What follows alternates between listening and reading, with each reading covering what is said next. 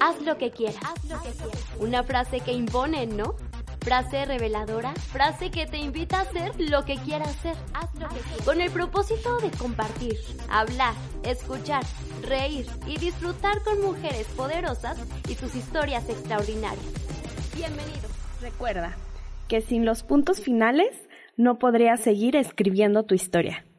Con esta frase te doy la bienvenida a este, el capítulo 28 de tu podcast preferido, que se llama Haz lo que quieras. Bienvenidos. Quiero agradecer a la Universidad Cuauhtémoc por las facilidades que nos dan para, para realizar este podcast, por prestarnos sus instalaciones y su equipo. Muchas gracias, muchas gracias. Mm, eh, les voy a presentar el nombre del capítulo. El capítulo es Duelo del Divorcio. ¿Qué tal ese tema? Nos pareció sumamente importante. Ustedes sabían que de cada 100 matrimonios actualmente en este, en este año que acaba de pasar, 2022, suceden 33 divorcios por cada 100 matrimonios. Esta, esta cifra que nos dice, bueno, esto lo sacamos del INEGI y el porcentaje de estas parejas que se divorcian están oscilando entre los 20 años o más de casados. Eh, nos parece muy importante para este podcast eh, tratar este, este tema, sobre todo con, con mucho cariño y mucho amor eh, para todos ustedes. Trajimos a, a, una gran especialista del tema. la voy a presentar, ella se llama Falo Ramírez. Ella es psicóloga clínica, humanista, Docente en educación básica, media superior profesional, tiene amplia experiencia en, en salud, educación, desarrollo social, liderazgo, emprendimiento y actualmente está cursando la maestría en educación y procesos cognitivos aquí mismo en la Cuauhtémoc.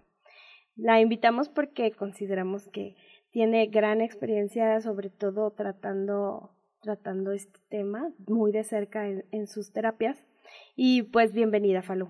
Me gustaría mucho que pues comenzaras platicándonos del divorcio. Es un proceso difícil, sin, sin duda, ¿verdad? Pero ¿qué es lo que, que conlleva esto en una familia? Este, fíjate que bueno, bueno, pues inicialmente pues buenas noches. Yo encantadísima de estar por primera vez aquí con ustedes compartiendo los micrófonos contigo y bueno, pues escuchando y compartiendo pues todos estos temas, estas estadísticas que estamos viendo aquí a nivel nacional por parte del INEGI, que efectivamente yo escuchaba la semana pasada en el radio esta este número y pues sí me resultó muy significativo en proporción a bueno, cuáles eran las las, cifras en años anteriores o pues eh, antes de la pandemia, ¿no? Y que esto, bueno, pues vino a desencadenarse todavía un poquito más fuerte después de la pandemia, cuando pues ya muchos tuvieron que empezar a hacer home office y demás, pues cómo fue esta parte de ya estar con mi pareja tanto tiempo, cuando ya pues muchas veces ya hay parejas que aún en el noviazgo pues ya los dos trabajan o ya este, viven juntos, no siempre tiene que haber un matrimonio o una unión civil o legal religiosa ¿verdad? Como para, pues ya hablar de un divorcio, de una separación. A veces están en, en la parte de la unión libre, por ejemplo, o de noviazgos de muchos años. Entonces, en esos casos, pues también se pueden llevar a cabo separaciones significativas y pues muchas veces afectaciones en las, eh, tanto en uno como en el otro o en el proyecto de pareja en común, ¿no?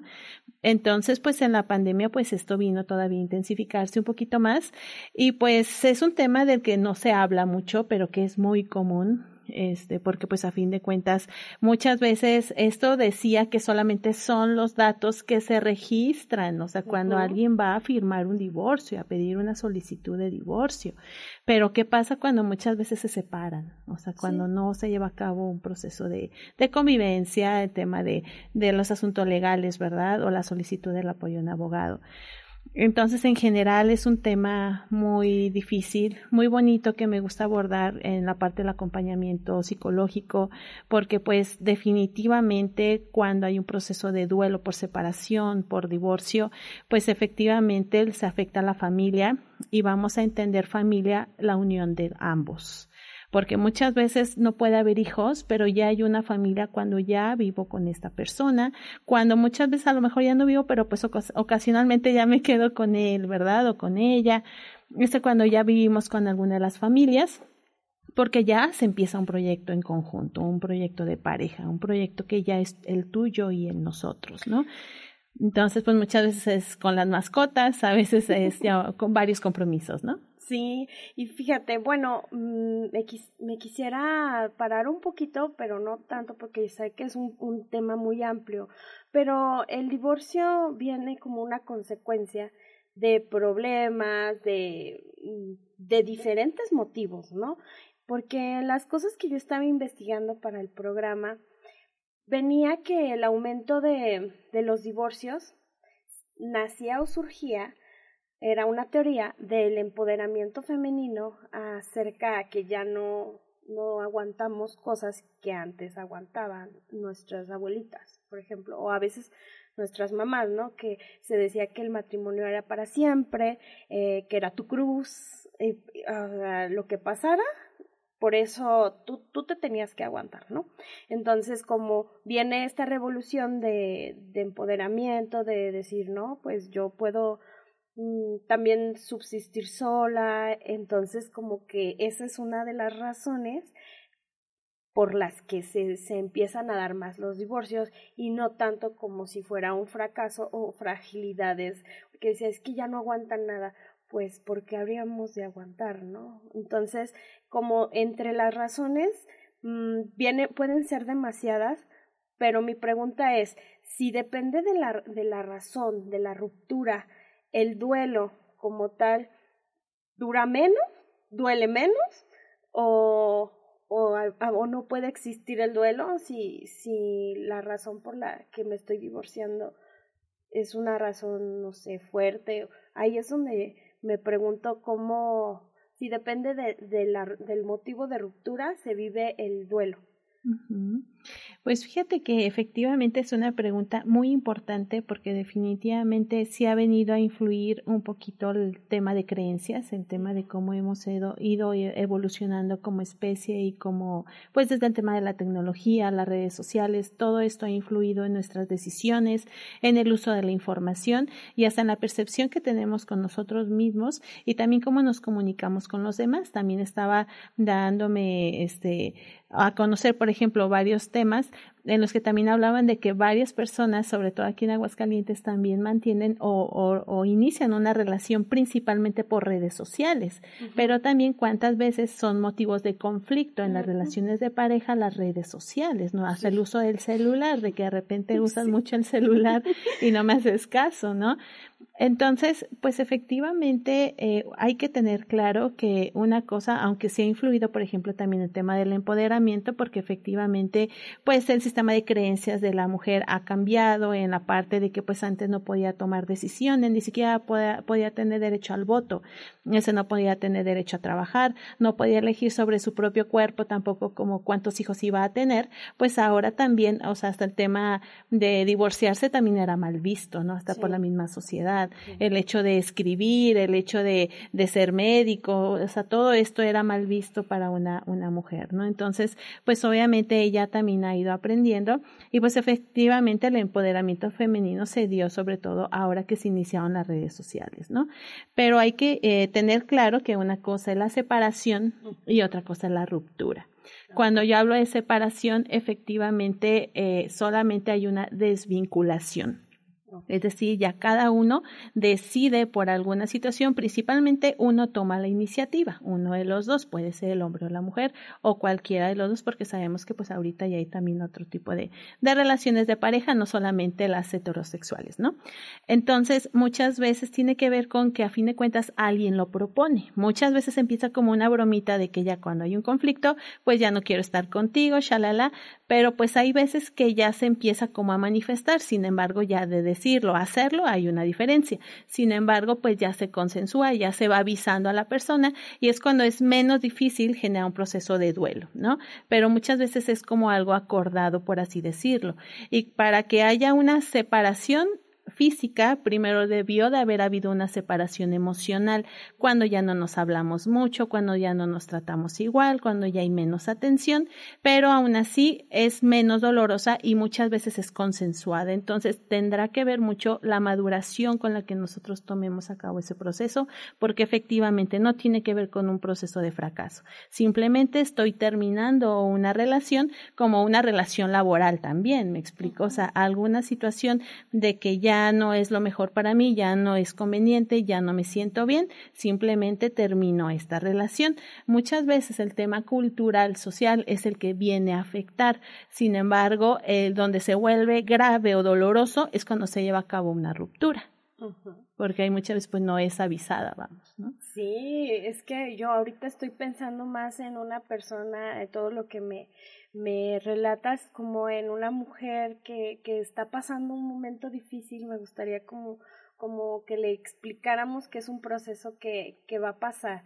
El duelo tiene etapas y yo en lo personal, conociendo las etapas, cuando llega un momento de duelo, ah, decía, no, es que yo sé que viene la etapa de, de la negación y así, pero cuando la vives, dices, ah, caray, ya sé a qué se referían. Me gustaría que nos platicaras cada una de esas etapas, pero en el divorcio, cómo, cómo, cómo pasarlas o cómo sobrellevarlas, cómo ayudarnos a, a pasar es, esa etapa.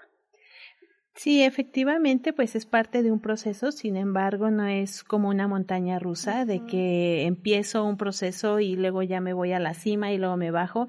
Muchas veces el proceso de duelo es cíclico, como un resorte, que nos lleva a que a veces tengamos algunas recaídas, porque obviamente hay muchas situaciones que se ponen en juego, principalmente el tema emocional del que no se habla mucho, el tema de la tristeza que no se suele hablar mucho, principalmente también el tema del enojo que en el caso de las mujeres, pues no es muy permitido todavía socialmente el que la mujer se defienda, el que la, la mujer ponga límites, el que la mujer demande a un hombre, ¿no? Entonces, pues hay muchas situaciones que influyen, pero efectivamente las más dolorosas, sobre todo en el caso de procesos individuales que yo vivo cuando abordo algún tema de pareja, pues sí tiene que ver mucho con esta situación de que a veces eh, me cuesta trabajo aceptar este proceso de duelo y cada una de sus etapas, y es donde iniciamos con el tema de la negación, cuando yo no acepto la realidad, cuando yo me aferro al pasado, a lo que quiero, a lo que fue mejor y me aferro a la persona, es decir, genero un apego y muchas veces es por un tema de dependencia, dependencia emocional, dependencia afectiva de que tú eres lo mejor de mi vida, tú eres el amor de mi vida, tú eres tú, tú eres mi todo y no puedo tener esta vida sin ti. Entonces con el tema del placer, de la satisfacción, de que la persona es mi centro, mi universo, ¿no? Entonces generamos nuestra felicidad en la otra persona y pues obviamente de repente no está el, definitivamente el duelo más doloroso es cuando es inesperado, cuando de repente yo siento que todo va bien y de repente la persona ya no está. Entonces cuando sí se lleva a cabo una ruptura y cuando hablamos de una ruptura es como si te hubiera aventado un coche y de repente entras en un estado de shock, entras, entras en un estado de crisis y muchas veces es un tema de dolor insoportable. Yo te puedo este, decir que, por ejemplo, desde, desde, mi punto de vista, uno de los dolores más fuertes físicos es el tema cuando te sacan una muela, ¿no? Cuando te quebras un hueso. Pero el dolor emocional a veces para muchas personas es insoportable y más cuando no sabe cómo manejarlo, ¿no? Entonces, nos podemos quedar mucho tiempo en temas de negación, ¿no? En el cómo ver que de repente es como si yo fuera en una carretera y de repente me borran todo el mapa, ¿no? Entonces, ¿qué hay ahí? Entonces, el tema de la soledad, el tema de ya no está esta persona conmigo, pues puede generar un conflicto tremendo para, para la persona que no tenía como esa idea de que la relación iba a terminar, porque pues sus expectativas estaban en la relación de pareja, en vivir su vida con esa otra persona, ¿no? Y de repente ya no está. Entonces, la etapa que más nos cuesta trabajo superar es el tema de la negación. Y también como que la negación me suena cuando dices, ay, va a volver, o, o, a lo mejor no, no lo pensó bien. Estaba como confundido cuando me lo dijo y, y se va a arrepentir o esos tipos de frases, ¿no? De que eh, te mandan a que no, no es cierto. No Como es que guarda la esperanza. Ajá, guarda la esperanza o lo voy a reconquistar, ¿no? O sea, yo creo que esa, esas frases suenan más cuando, cuando no lo crees, porque dices, como, como dices, cuando no ni lo imaginabas, tú pensabas que estaban bien y de repente o o ya está con otra, bueno, infinidad de situaciones y dices, no, no es cierto, no, no es cierto.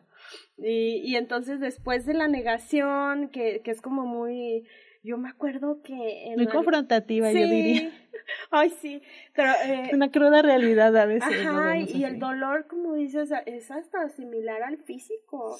Yo, yo y yo... Le duele el corazón, literal. Duele aquí el corazón yo me acuerdo que en una de, de una ruptura de una relación muy larga que tuve, yo soñaba, pero cuando soñaba sentía que me sacaban las los intestinos como una semana. como ajá toda una semana y luego al día siguiente soñaba que me cortaban los brazos como que heridas. como una parte de mí se, se me arrancaban. Ay, eh, sí. y es muy o sea muy real que el, el dolor es también físico. y si no sabemos o sea es que no nos enseñan cómo cómo vivir el dolor. cómo superarlo. eso, eso nunca nos nos lo enseñan ni siquiera con el ejemplo, porque pues cuando tienes una familia cerrada que, que a lo mejor no, no, no expresa, no sabes tú tampoco ni cómo expresar y cuando te ves en, este como enfrente de estas situaciones pues a terapia, ¿verdad? sí, definitivamente a veces el tema de sentir que algo necesitamos liberar, algo necesitamos sacar, porque de repente el vivir esta sintomatología, porque efectivamente cuando hay un proceso de duelo se refleja y se manifiestan a través de los síntomas físicos, emocionales, hasta espirituales, porque pues de repente compartes tu proyecto de vida con una persona y de repente ya no está, y de verdad pierdes el sentido hasta de tu vida, o sea, dices, ¿en qué momento pues esto que yo tenía planeado pues ya no existe. Me decía un paciente, pues yo ya tenía casa, ya tenía varias situaciones, el viaje del año, del aniversario y de repente pues ya no se da, entonces pierden un poquito el, el rumbo o si no un mucho, ¿verdad? Eh, este, de, del rumbo y el sentido de su vida, como la dirección, es como si se quedan como una barca en el mar sin aire, ¿no? O sea, como toda a la deriva. Entonces recuerdo mucho una película muy bonita que se llama Espíritu Libre, que ahorita está en, en Netflix, donde nos habla de cómo pasamos un proceso de tristeza profunda, que es la que muchas veces se puede convertir en una depresión. Cuando hablamos de un proceso de, duelo patológico es cuando nos consume y de alguna forma esa tristeza se convierte y ese dolor se convierte en depresión. Cuando ya no quiero comer, cuando ya no me quiero bañar, cuando no quiero ver a nadie, entonces me voy cerrando, me voy aislando, ¿no? Y muchas veces cuando se vuelve un proceso difícil. Sin embargo, también hay que identificar que hay diferentes tipos de manejo para la superación de un proceso de duelo ante la separación, ¿no? Y bueno, pues darnos cuenta que a veces depende de la edad. O sea, por ejemplo, no es lo mismo tener una separación o una ruptura cuando yo estoy adolescente, que bueno, una de las más difíciles rupturas es cuando los separan, no sé, o son de diferentes estados porque pues no se ven. Entonces, cuando a veces la misma familia, pues como eso de Romeo y Julieta, ¿no? Como cuando cuando pues, la misma familia no favorece, pues porque son adolescentes y shalala, pero pues muchas veces no deja de ser importante, es decir, sentir esa frustración, esa impotencia de no estar con la persona que amas y que esté lejos, que no la puedas ver, pues muchas veces genera un dolor muy fuerte. Sin embargo, no es lo mismo a cuando hay hijos cuando tengo 40 años o cuando tengo 30 años de casada o casado con una persona. Tiene que ver con mis recursos económicos, con mi, con mi preparación académica, porque muchas veces también, eh, y, y con la gente con la que me rodeo, ¿no? Porque muchas veces, así como va a haber personas que me van a ayudar a superar una pérdida, va a haber personas que también hasta como que me llenen más, sí, o limón a la herida, ¿no? Y pues eso genere todavía más, más dolor, ¿no? Sí. Entonces, pues eso también influye también para saber qué tan delicado puede llegar a ser un proceso de duelo y sobre todo la sanación y la superación de esta etapa. Y hablando de, de algo delicado, acabas de mencionar los hijos. Mm, los hijos creo que es un punto muy importante que debemos de aclarar ahorita.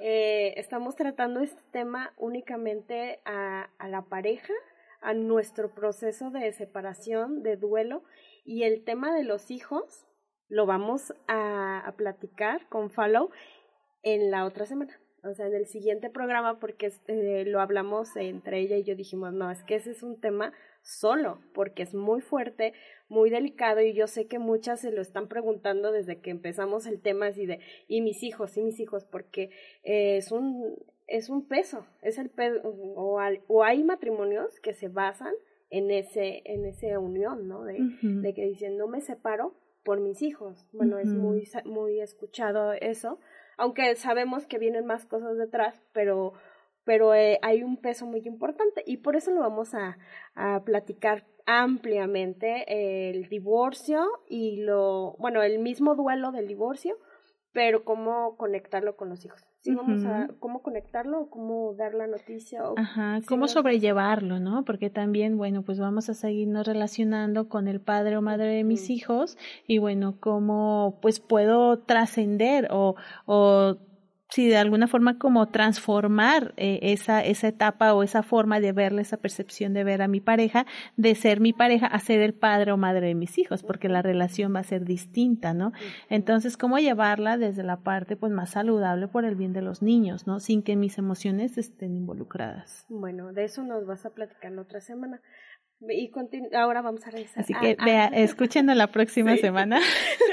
sí, pero vamos a regresar a nuestro, o sea, primero es nosotros, ¿no? sí. Si, si tu mamá está mal, tus, tus niños van a estar mal. Bueno, es como si ellos te ven que tú estás destrozada y, y es válido, también es válido estar mal, triste y que vean que pues eres humana y que estás viviendo tu tristeza. ¿Cómo nos recomiendas vivir nuestra tristeza?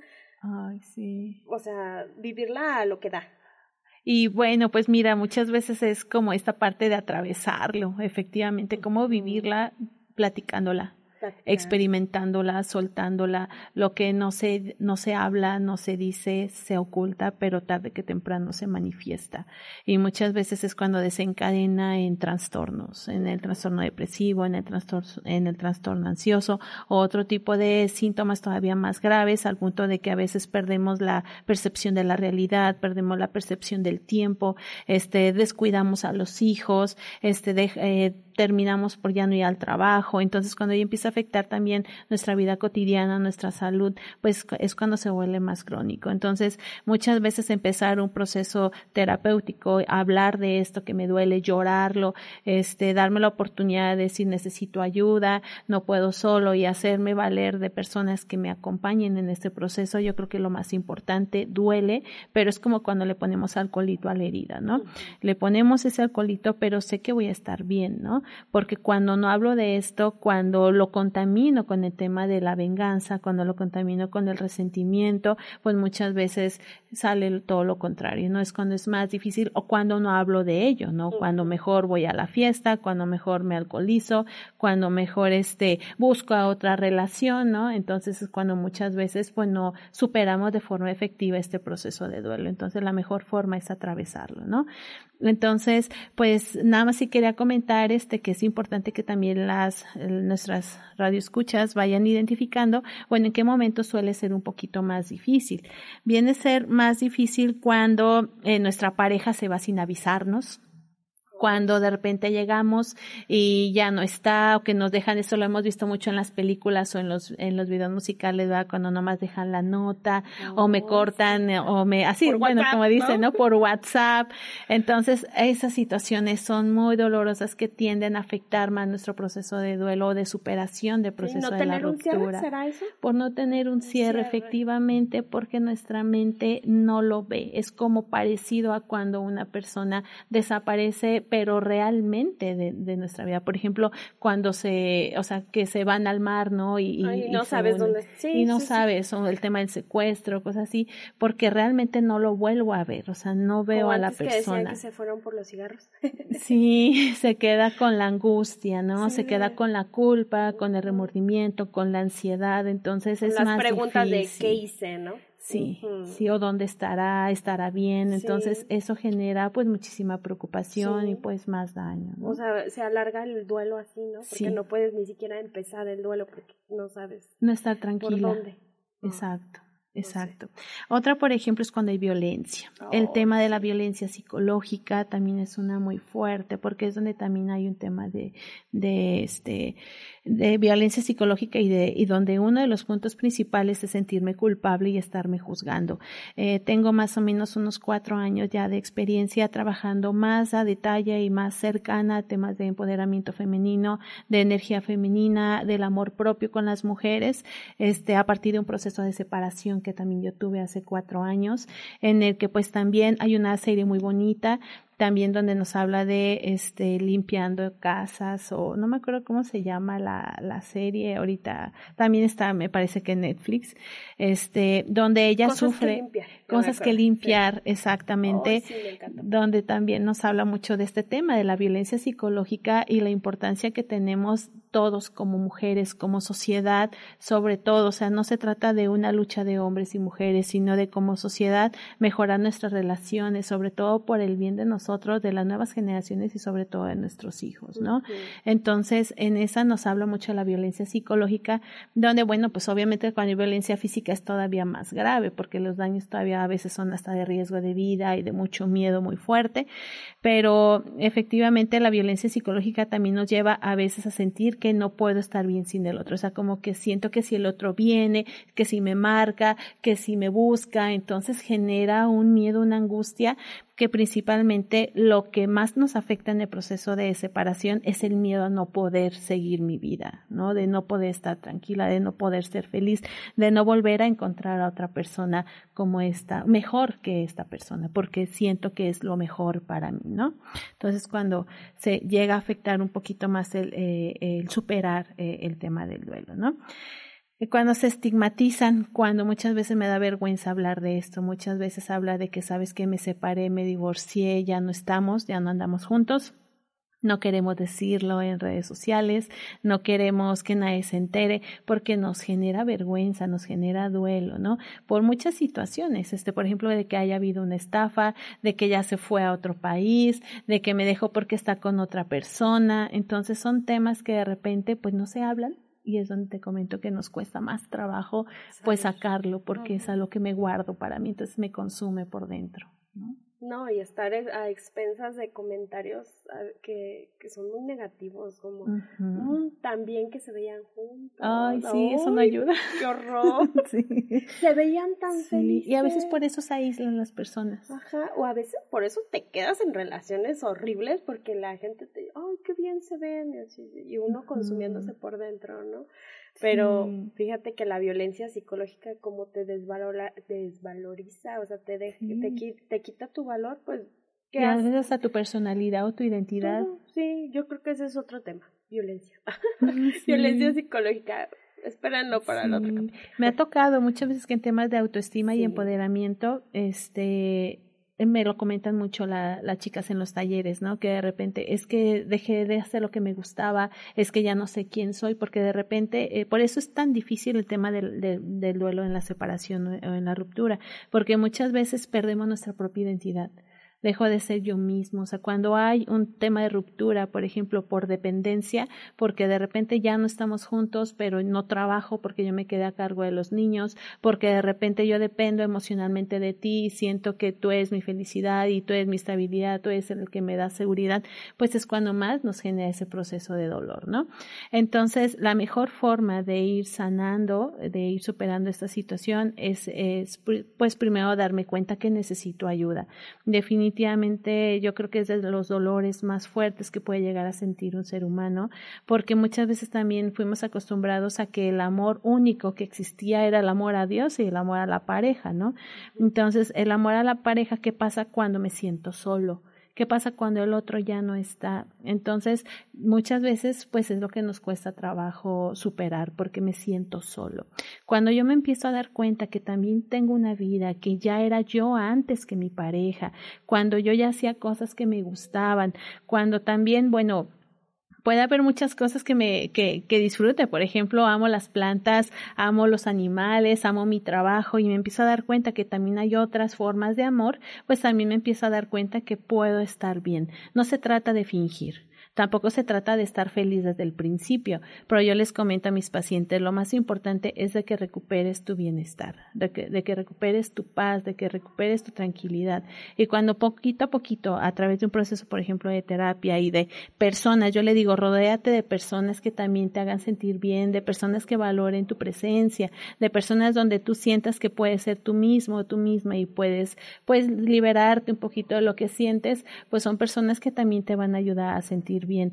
Yo, este, desde mi punto de vista, evito la medicación en primera instancia. A veces es necesaria, pero siempre hay que contar primero con los recursos que tiene personales la persona, ¿no? O sea, eh, darse cuenta de su propia historia, darse cuenta de su familia, darse cuenta de que, bueno, pues tiene un trabajo, de varias situaciones, hacer alguna parte para, por ejemplo, distraer la mente, que desde mi punto de vista lo que a veces también conflicta es el tema de el poder que le damos a nuestra pareja sobre nosotros, al punto de que, pues, no dejo de pensar en ellos, ¿no? Entonces, pues, el tema de trabajar con la mente también es muy significativo, ¿no? Pero desde cosas saludables, o sea, ver alguna película, eh, leer un libro, libro, hablar de varias situaciones, pues me va a ayudar a sentirme bien. Pero si yo me alcoholizo, si yo, este, por ejemplo, no dejo, o sea, empiezo a juntarme con personas que lo único que hacen es atacar a mi pareja o a mí ofenderme, o esta parte, por ejemplo, también como de escuchar canciones de venganza o de dolor o de que eres todo para mí, entonces eso no es la mejor forma de ayudarnos. Yo creo que lo mejor es escuchar música instrumental, o sea, situaciones que te den paz, ¿no? No se trata de, digo, de fingir, pero sí de procurar estar en paz, no de ser felices, ¿no? Y decir, ay, voy a ser feliz. No, es parte de un proceso, ¿no? Exacto, parte de un proceso. Es bien importante, nos queremos saltar eso. de que eh, le tenemos tanto miedo, bueno, me incluye, por eso digo tenemos. Al dolor, ¿verdad? Al dolor, al dolor. Y cuando te entregas al dolor, dices, o sea, acabo de pasar un proceso de duelo, pero no de separación amorosa, de, de una pérdida. Y, y yo decía, pues ya lloré y me y, y yo no sabía que todavía podía llorar más, porque yo de, me, me decía, es que porque estás triste y yo, pues no sé, y luego me di cuenta que no había llorado suficiente, porque yo pensé que mm, tenía unos días para llorar y no hay límites, o sea, yo les quiero decir, mm, tú llora todo todo, todo, todo y más hasta donde de veras ya no puedas llorar más, donde tu tristeza te, te, te permita seguir existiendo, ¿verdad? Claro, o sea, date unos espacios para llorar. Eh, y eso limpia mucho, limpia el alma, limpia el corazón, el alma, así. Bueno, así lo sentía yo, que llorar me limpiaba y ahora sí puedes puedes procesar información diferente, buscar un hobby, o sea, puedes pasar al paso dos, pero siempre y cuando te hayas vaciado, o sea, hayas liberado, hayas liberado esa te, hasta como corporalmente, como que te cansa llorar. Después de una sesión de llorada profunda, no sé si les ha pasado, que, que hasta sientes como si hubieras hecho ejercicio, ¿no? ¿No les, así como que dices, O sea, como que respiro más, dices. Ajá, como que te entró más aire a los pulmones porque lloraste un chorro. Y entonces ya puedes pasar a lo que sigue, pero no le tengan miedo, ustedes lloren. Permítanse vivir esta etapa. Acompañadas o solas, porque también cuando lloras acá con una amiga, luego hay muchas personas que no, no saben cómo lidiar con la tristeza ajena. La mayoría no, no sabemos. Como que lo evitamos. Ajá, y te dicen, no, no llores. Ah, también, que te dicen, no vale la pena. Yo, cuando estás llorando y te dicen, no vale la pena que llores por él. O el no llores también, ¿no? No llores. Y yo, bueno, es que no estoy llorando por él, estoy llorando por porque yo necesito sacar y, y te limitan mucho de, es que no, no llora tres días. Como si fuera malo llorar. Ajá, hasta te dicen, no, a un hombre se le llora tres días y luego te entaconas y te... No merece tus lágrimas. Ajá, y yo, bueno, se oye bien padre, ¿verdad? Pero en la realidad eso te va a hacer daño. Limitarte, no, no se lloran tres días, se llora lo que tengas que llorar. Que necesario. Y no, no lloras a él, llora, llora tu cuerpo porque tus heridas están vivas. Y recientes. Recientes, entonces ustedes lloren. lloren, si lo tienen que hacer, háganlo con todo. Exactamente, tienes toda la razón. La idea es darnos la oportunidad de conocernos.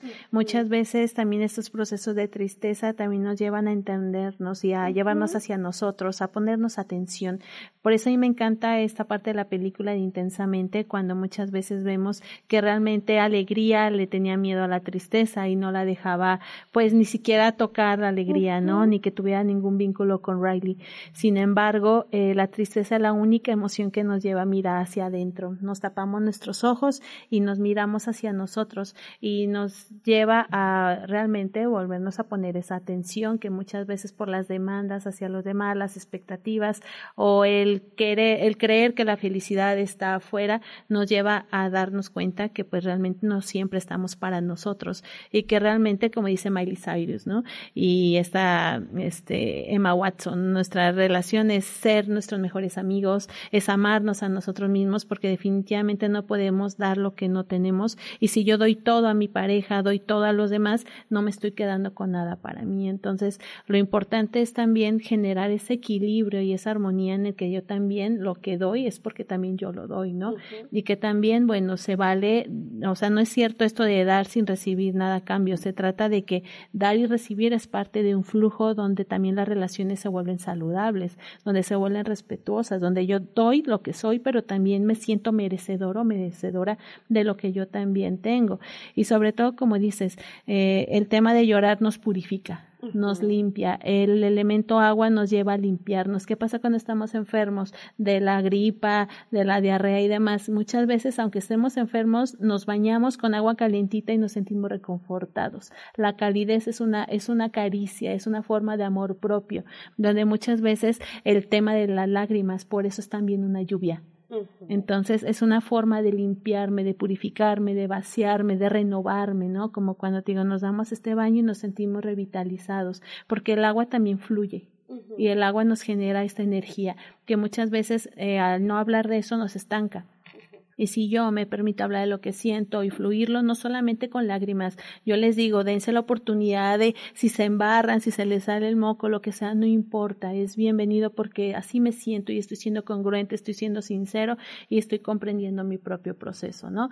Y sobre todo con llanto. Cuando nos volvemos adultos dejamos de llorar con llanto. Entonces lo mejor que podemos hacer es agarrar aire y soltar y gritar, ¿no? Y las veces que sea necesario, a llorar poquito y limpiarme las lágrimas porque muchas veces esto también prolonga mucho el proceso de duelo, ¿no? Entonces, darte la oportunidad de acompañarte, de estar contigo, de ser empático y respetuoso de tu proceso, creo que es también la mejor forma de ayudarnos, porque a partir de ahí también empezamos a sanar.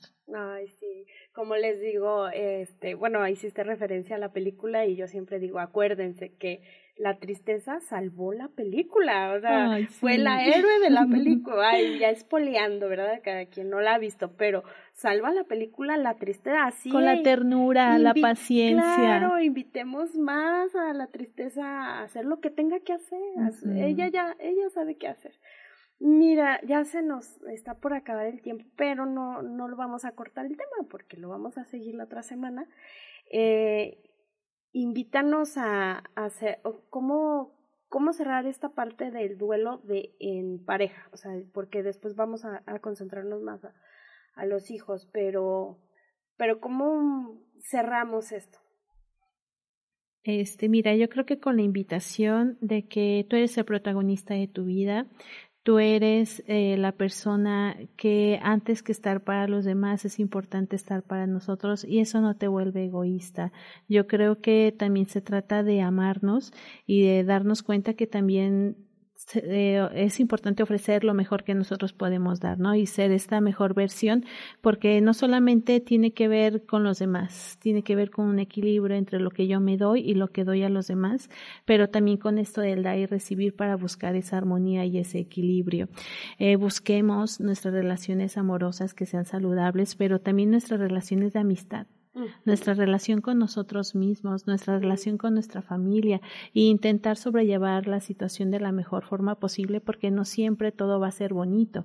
Va a haber situaciones que van a ser dolorosas, otras difíciles o va a haber personas con las que a lo mejor nos cueste trabajo pues relacionarnos. Sin embargo, todo es un aprendizaje. No hay pérdida que no implique una ganancia.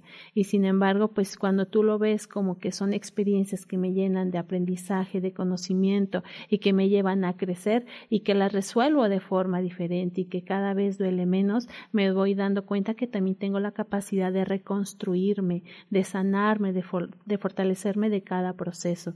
Y sobre todo, hermosa, también de poder despedir las situaciones con amor. Despedirme de esas personas, despedirme de esa relación, despedirme de ese trabajo, despedirme de lo que no fue, pero también darme la oportunidad que siempre tengo la capacidad y el poder de construir algo mejor para mí y que sea lo más positivo en mi futuro. Ay, qué bonito. les mandamos un abrazo de corazón a todas estas personas que están pasando esto y a las que no están pasando esto, acompañemos a, a las personas que sí con, con, mucha, mucha empatía. Como acabas de decir, no hay pérdida que no implique una ganancia. A veces en el dolor no lo podemos ver, pero, pero siempre va, siempre hay algo después.